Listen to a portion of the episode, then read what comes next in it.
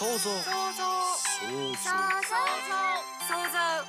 想この番組はオリジナルミュージカルを制作興行する株式会社プロトピアの水島由紀奈とアシスタントの若生がお送りする創造妄想トーク番組です。毎回本の一節を紹介しそこから着想を得て想像妄想した未来の社会や人の価値観の変化などを超主観トークでお届けしますそれでは今日もこととっていきましょう。想像ことといレイディ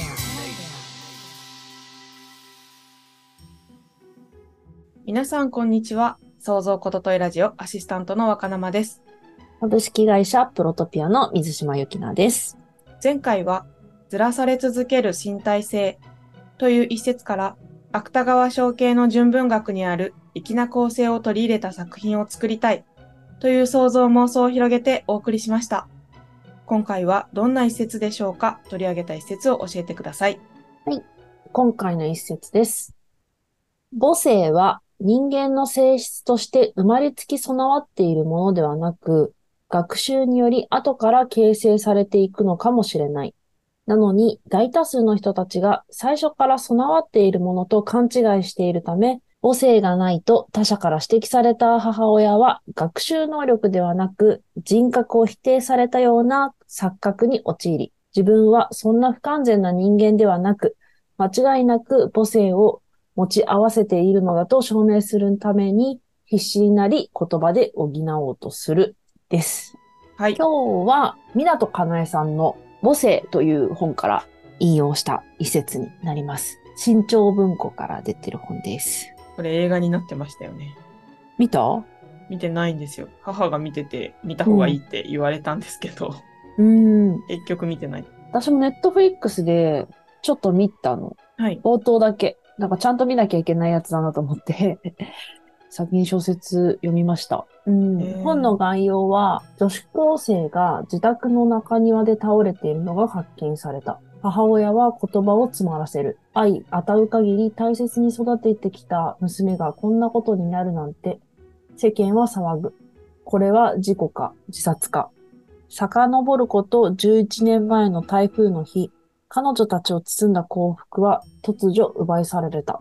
母の手記と娘の回想が交差し、浮かび上がる真相。これは事故か、それとも、圧倒的に新しい母と娘をめぐるミステリー。ということです。母と娘のミステリーか。うん。本の構成が、はい。母の手記っていうパートと、娘の回想っていうパートと、この自殺か事故かわからないっていう情報を新聞とかで読んだ教員たちが会話する母性についてっていう3つのパートがあって、うんうん。その3つが順番にやってくるのよ。で、母も娘も主観的に日記だったり回想だだったりを書いてるから、はい。だから結構意見が食い違ってたりとか、それがね、なかなか面白かった。えで、今日の一節は、この3つのパートの中の母性についてっていう、教員2人が話すところで出てきた一文なんですね。娘がまあ自殺なのか、はい母親が殺そうとしたのか、事故なのかっていう中で、えーメディアに対して愛与う限り大切に育ててきたって言うんだけど、その愛与う限りっていうワードがなんか変なんじゃないのっていうところから教員二人の話が進んでいくんだよね。ー、じゃあ教員二人の方は自殺ではなくて思ってることなんですかね。うーん、一人はそう思ってるかもしれないね。で、その、そう思ってるかもしれない方があの考えたこと。うんうんうん。母性って確かに別に生まれつき備わってるものだと勝手に思ってたけど、そうじゃない可能性もあるよなって今回思ったんだよね。ああ、まあそうですよね。今、じゃあ自分に母性があるかって言われるとわからない。うん。それに子供が生まれたら母性がムクムク出てくるのかもわかんないじゃん。うーん。これ、港かなえの記事から引っ張ってきたんだけど、はい。この作品ではずっと愛を注がれてきたからこそ自分がされてきたことを娘にどうしていいかわからない女性と、その母からの愛を求めてきた娘の関係性を中心に描こうと思いました。つまり、そのお母さんは、お母さんのお母さんからめちゃくちゃ愛情を受けて育ってるのね。で、もう娘にうまく愛情を注げないのよ。ああ、なんか逆にって思っちゃいましたね。なんか愛情注がれてたら愛情を注げるみたいな考え方がい一般的っていうとあれなんですけど、なんかできそうな感じがしちゃうんですけどね。うん。でもうまくできなくて、うん。形式的にはやるのよ。お弁当ちゃんと作ってあげるとか、うんうんうん。なんか刺繍してあげるとか、本人曰くね、やるんだけど、愛がうまく注げてなくて、娘は愛に飢えてるんだよね。で、こういう母性を与えられない女性もいるのではないか、そこに注目してほしくて、主人公を作りましたっていう文章を読んだんだけど、はい。なんか、なんか日本って、お母さんが愛情があるから子供のこと何でもしてくれるっていうイメージがあるじゃん。うん。あの歌もありますしね。お母さんが夜鍋をしてみたいな。確かにか。それが象徴的な気がしなくもないなと思ったんですが。でも、子供を愛してる、まあ旦那でも彼氏でもいいけど、イコール、手をかけるじゃないのかもしれないなって思ったんだよね。ああ。手をかけるっていうのは、さっき言ってた刺繍をするとか、弁当を作るとか。世話をするみたいなやつだよね。何でもしてあげようとするっていうことが、うん。愛するとイコールでは別にないのかもしれないって思ったんだよね。前さ、飛行機乗ってたら、後ろの席に親子が座ってたのよ。お母さんと娘と弟。うんうん。で、娘はまだ4歳とか、そのぐらいの大きさだったと思うんだけど、最後さ、シートベルトを外す音鳴るじゃん。その、前、そうそうそうそう。はい。その前にさ、みんなガチャガチャ外しちゃうじゃん。うん。で、お母さんがもうせっせと外してて、おうおう結構そのお母さん、なんだろうね、雑というか、ライトな お母さんで、。でも娘が、まだ外しちゃいけないんだよ、みたいなはい。こと言ってて、いいじゃん、もうみんな外してるしさ、とか言ってお母さん言ってんの。おお。うん、で、でもまだあ外しちゃいけないって言ってるよ、みたいな感じの会話を後ろでしててね。親が適当だと子供がしっかりするって言うけど、そうだなって思って 見てたのよ。別にそのお母さんが悪いって感じじゃないんだけど、うん、なんかその、あっけらかんとしてて、うんうん。別にいいじゃんみんなやってんだから、みたいな感じだったから、ちょっとそれに、と対照的で子供がはい面白いなって思ったんだよね。でもそのお母さんがその子を愛してないかって言ったら別に愛してると思うんだよね。なんかその、ちゃんと守ろうね、こうだからねって一個一個丁寧に全部教えてあげてるお母さんの愛と、うん、その人の愛が違うかって言ったらそうではないと思ったの。ああ、そういうことか。だから、愛してるから、イコール手をかけるってわけじゃないんだろうなって。愛してても別に手かけなくてもいいんじゃないかなって。行動で伝わらない部分もいっぱいあるんでしょうね。愛って。だから、本のお母さんは行動しかわかんなかったっていうか、できなかったっていうか。私、うん行動しかできないタイプだと思います。行動はちゃんとしなきゃって思っちゃうタイプ。愛してるから、これをしなきゃいけないって思わされてるってことだよね。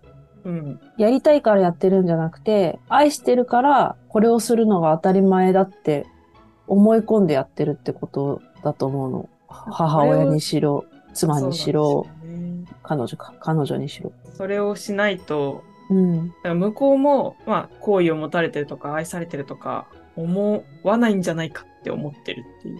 でもなんか違うんじゃないかなって。うんうんうん。いじゃあお手伝いさんでよくないや、そうなんですよ。お手伝いさんが愛してくれてんのかって言ったら違くない？みたいな。伝わるかなこの違和感。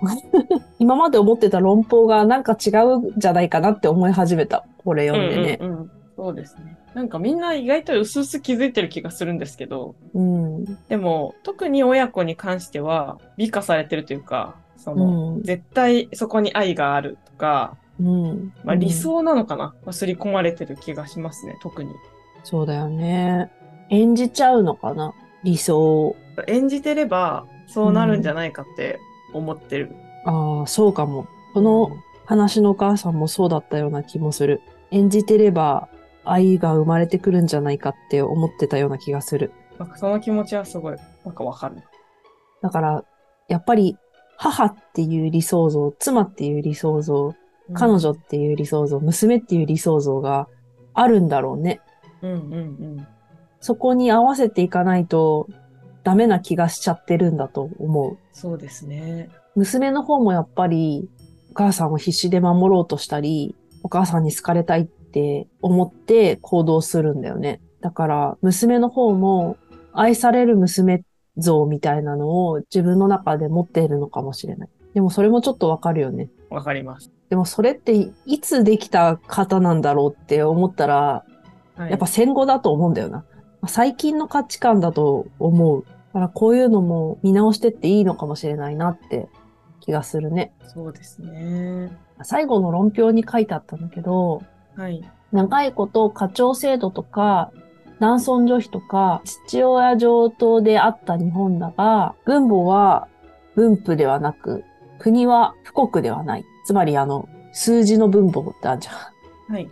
あれなんで母なんだろうね。ああ、はい分布っはいはい。て言わない、父っていう字書かないよね。国も母国って言うじゃん、日本は。うんうん。富国じゃないよねって。ああ、そういうことか、そういうことか。なんでその課長制度って男性を立てる制度だった墓地の中でね、のに、男尊女卑とかもあるのに、母っていう字を使うんだろうっていうことを書いてて、うん。それって結局のところ、表立って男たちが力を振るってきた長い社会が母に期待して甘えて後始末を押し付けてきたじゃないかって書いててね。ああ。なんか、そのお母さんっていうものに甘えすぎてるんだろうなって思ったんだよね。なんか、帰る場所みたいなうん。イメージがあって、そこに帰ればどうにかなる感は、母っていうこ感じというか、に対してイメージある気がします。でも、男女不平等、うんまあ今もあるけど長いし、女の人に学を与えなかったりするのに、最後は母って、確かに、ひどいよね。ひどいですね。母親に対する大像っていうのが、社会全体が大きすぎるんだろうなって。うんうんうん。だからそれにならなきゃならなきゃって思っちゃう。それになることが愛のある家庭を作ることなんだって思っちゃってるのかもしれない。そうだと思います。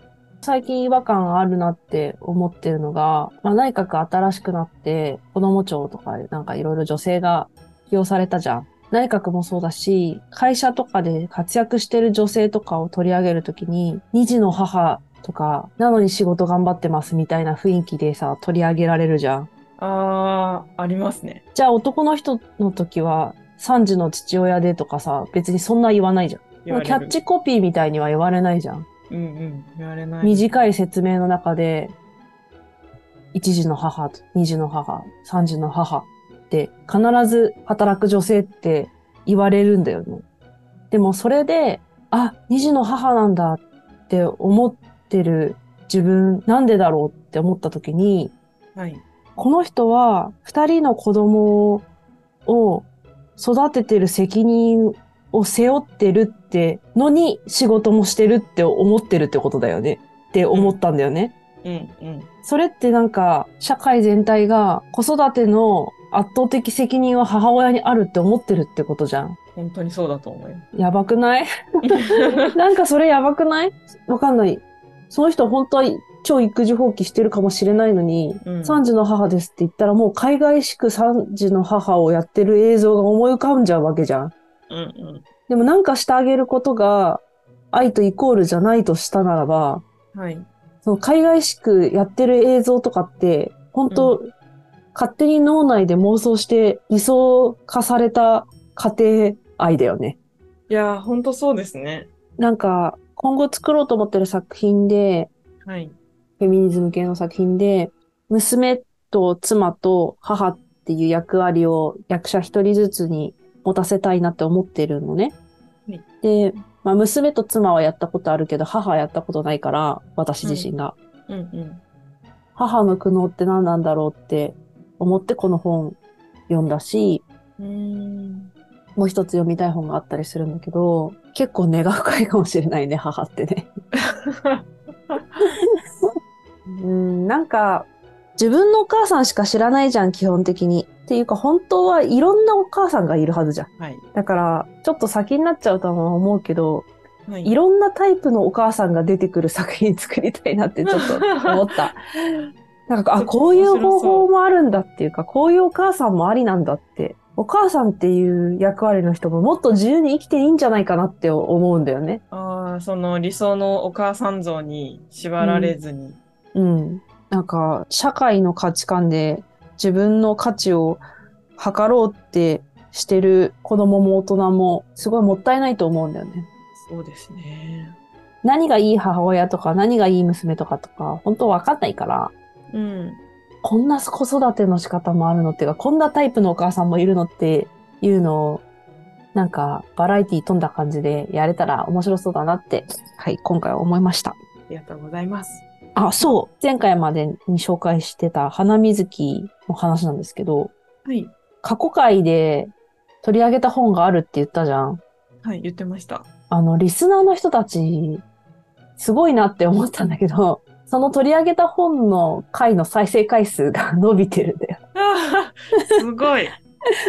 確実にリスナーの人たちは、花水木を聞いて、このラジオを聞いて、その回を探し当ててるって思いました。さすがですね。本当はありがたい。驚いてます。今日もいろいろと想像妄想できたのではないでしょうか。想像ことといラジオでは、リスナーの皆様の想像、妄想、感想を募集しております。ラジオの紹介欄にある Google フォームからぜひ投稿をお願いします。また、毎週木曜朝7時に更新予定です。ぜひフォローをお願いします。さていかがでしたでしょうか？ぜひリスナーの皆様の感想想像妄想も聞かせてください。